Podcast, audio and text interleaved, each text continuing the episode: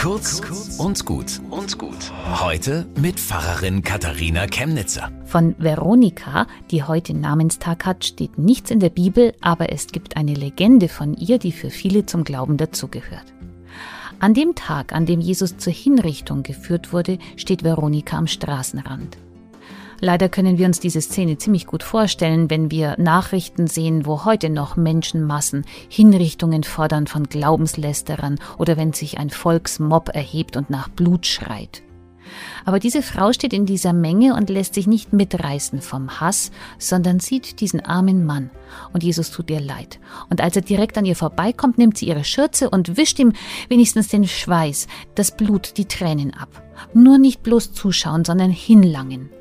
Eine ohnmächtige Geste, aber doch Hilfe aus ganzem Herzen.